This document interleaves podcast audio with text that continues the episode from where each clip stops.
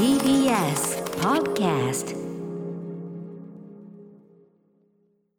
時刻は6時30分になりました。12月20日月曜日 TBS ラジオキーステーションにお送りしているカルチャーキュレーションプログラムアフターシックスジャンクション。パーソナリティの私ライムスター歌丸です。そして月曜パートナー TBS アナウンサー熊崎和人です。さあここからはカルチャー界の気になる人物動きを紹介するカルチャートーク。今夜のゲストは月1レギュラーの覆面プロレスラーそしてラジオパーソナリティのスーパーササダンゴマシン選手です。いらっしゃいませよろしくお願いいたします。よろしくお願いします。お願いします。改めましてスーパーササダンゴマシン選手とははい。DDT プロレスリングに所属する覆面プロレスラーでありながら家業でもあります堺世紀株式会社の代表取締役社長も務めていらっしゃいます。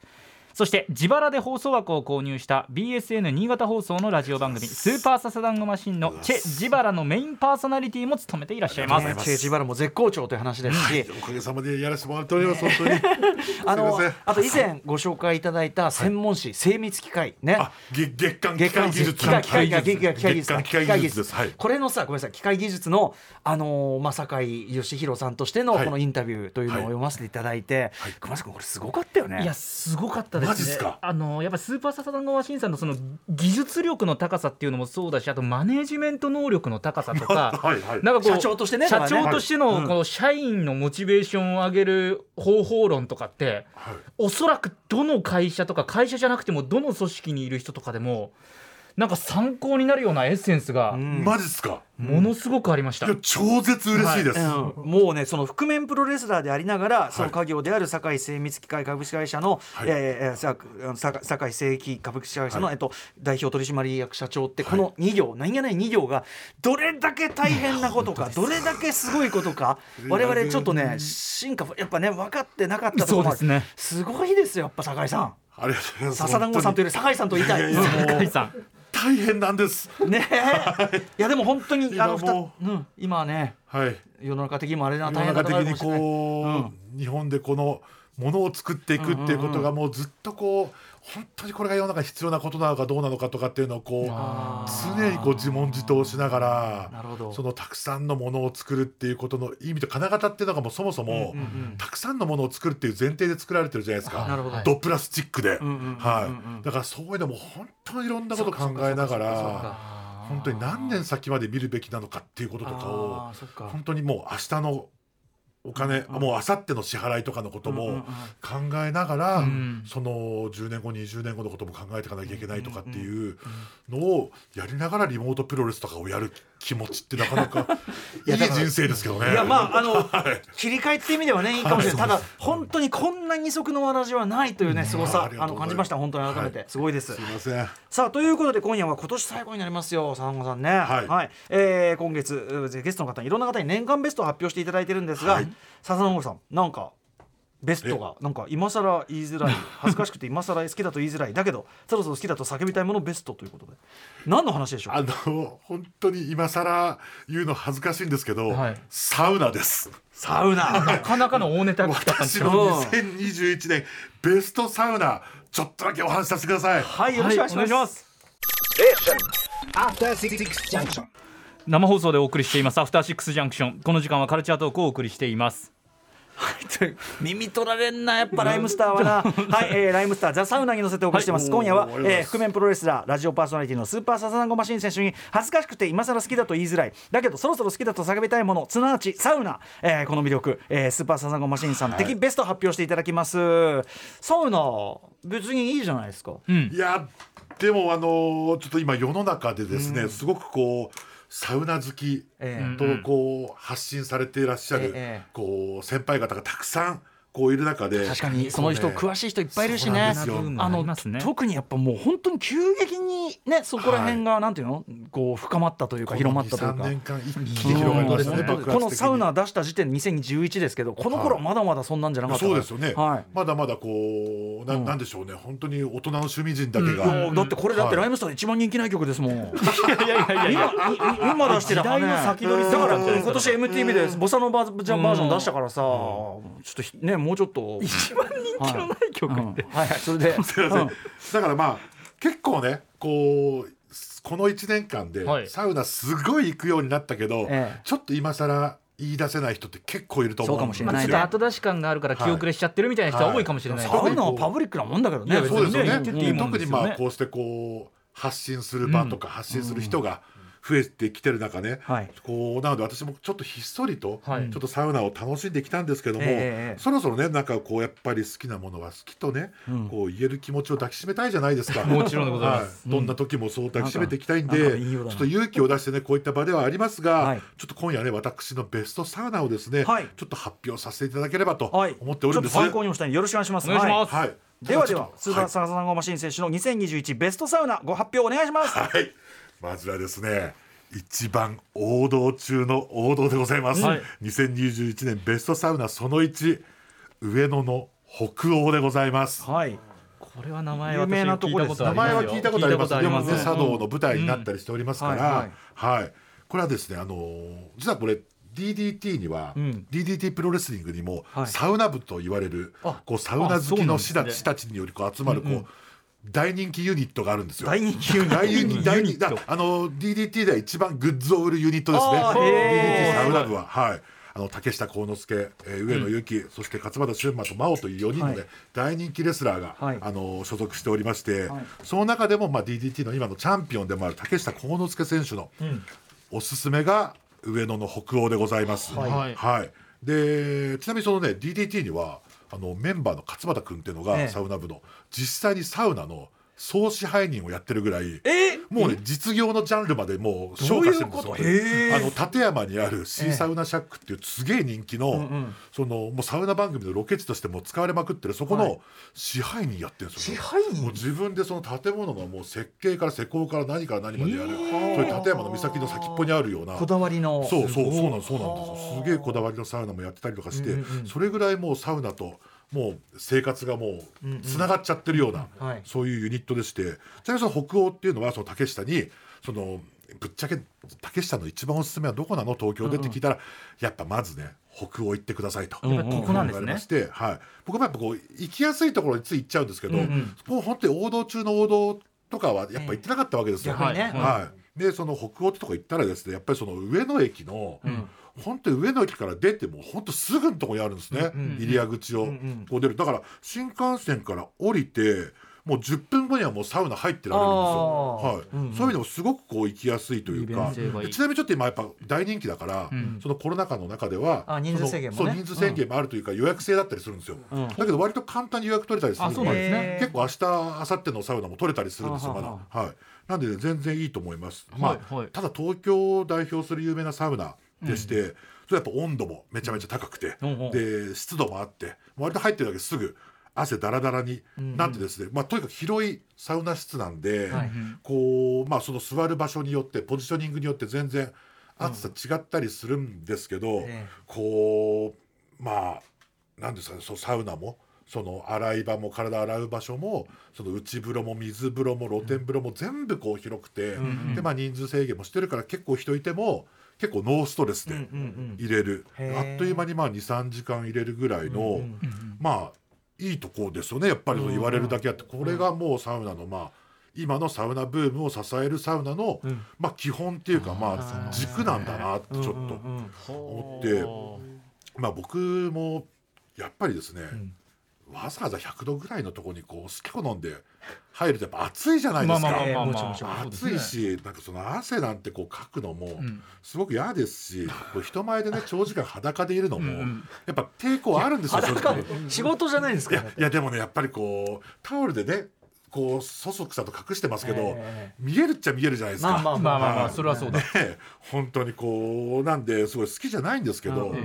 まあ結果整うんですよねいわゆる。ああいわゆる整うことやっぱとありますか？整うんですよね。ちゃんと整いはね、うんうん。あるんですよ。で整っちゃうとこうその後まあ二三時間こう開けると、うん。でで着替えて、はい。こうちょっとリラックスしてると、ええ今までねちょっと返すのが億劫だった仕事のメールとか LINE とか、パパパパパパパパパってやっぱ出せるんですよ、ちゃんと。えーそうなんだ。はい。仕事にも好影響になるんですそねそうなんですよ、それができちゃうとやっぱ行っちゃいますよ、うん本当に仕事が立て込んでる時とか。はい。あそう。はい。そう能率が悪いんじゃいいですね。うんそうなんです。能率上がっちゃう整っちゃうんでやっぱりそればっかりは否定できないというかそうなんだ。本当やっぱ声を大にしてちゃんと整ったって言いたい時代にしたいです僕ももう。いやいや整ったって言いたいな。別に言っていいと思うはい経験ないけあど、のその2言っていいでしょうか？あお願いします、上野のねまずは1はえっと上北欧。野のホテル、北欧。でございます。はい。はい。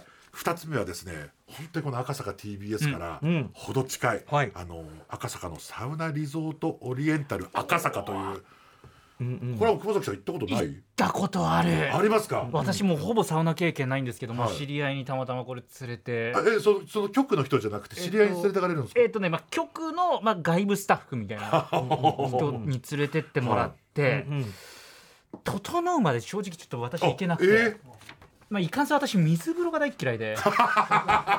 水風呂が無理のサウナですからねサウナが無理なのはあやっぱ水風呂が無理でその何回も行ったり来たりするじゃないですか、ええサウナ水風呂みたいな、はいはいはい。その水風呂がダメでちょっともう途中で断念してあー。その仲間が整ってる間私外の空間でこう寝そべってましたね。寝そべってたんですかはい、なんか椅子があるじゃないですか。はいはいはいはいはいはい。そうその思い出。あー。足伸ばせる椅子ですね。そうですそうですそうです。ああれいいですよね。1時間ぐらい待ってました。風邪ひきますよあ本当に。TBS の人いっぱい行くでしょこれね。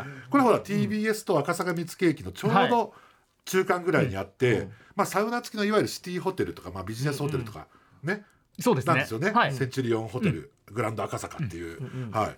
でまあとにかくそこもサウナが高温なんですよね、だからこうコンパクトにこんな時間でもこうギューッと体を温められて、で特にねそう100度以上あるこう、まあ、厚めのサウナで、さらにその超冷たい水風呂があるんですよ。結構大体1617度ぐらいの水風呂なんですけどちょっとなんかこう科学の力を利用して、はいはいええ。その10度以下の、はい。その78度9度ぐらいのこうキンキンに冷えたええ水風呂があってそれが売りなんですけどだからダメだったんだ僕。これ冷たくてダメだったのはそういうことか。はい。じゃあきつめだったんだね。冷たくてとにかくとにかくきつい水風呂がその売りのとこでして、ん。でとにかくね私もそこでもうめちゃめちゃ暑い。なんだこのサウナも暑いし水風呂も冷たいしなんでこんなことしなきゃいけないってなるけどとにかく出た後 LINE の返信メールの返信がはかどるんですよ。やっぱりそこいいんだ。とにかく、あの要はいわゆるまあ僕も結構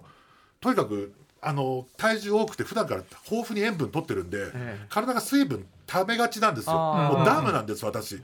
ダム奥只見ダムなんです 私は本当に。なんだけどちゃんとこう汗バーッとかいて水分取りながらバーッと汗かくと塩分も出ますし、ん。で悪いことはないんですよね。その23時間ぐらいは夜中からちょっと隔絶断絶されますけども、うんうん。ちゃんとその後帰ってこれますんで、まあ近いしね。近いですしあとやっぱ泊まれるのがいいです。あはあはあはあ。まあ確かに確か。に確かに。その上がそもう3階から上はもうずっとホテルになってるんで。でまあでホテル自体は結構高いんです。あのサウナ自体高いんですよ。2000円以上するね。割と高いサウナなんですけれどもその宿泊するとまあ意外と今コロナ禍で安かったりとかしてこの12年ぐらいは4000円とかね台で結構泊まれるんで。